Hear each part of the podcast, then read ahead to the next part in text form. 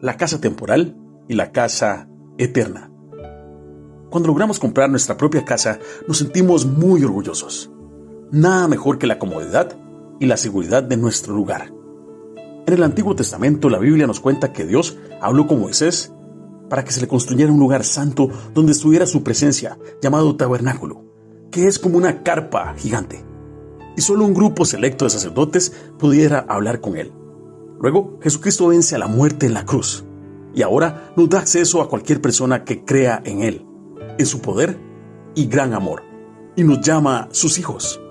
Lo más interesante es que también dice que nuestros cuerpos son como ese tabernáculo que menciona, porque ahora la presencia de su Espíritu, que es santo, vive en nosotros. Este cuerpo actual, Dios lo relaciona con esa carpa que se puede dañar con el tiempo. Pero lo mejor es saber que Él tiene preparado un cuerpo nuevo, lleno de gloria, y lo compara con un edificio o una casa que es bien fuerte y permanente. Ese es el cuerpo que tendremos cuando estemos en su reino junto a Él, en la eternidad. Cito las palabras de Pablo en su segunda carta a los Corintios.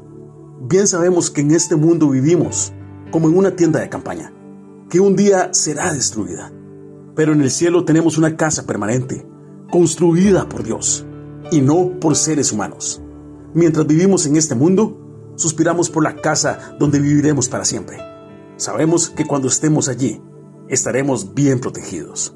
Segunda de Corintios capítulo 5, versículos 1 al 3.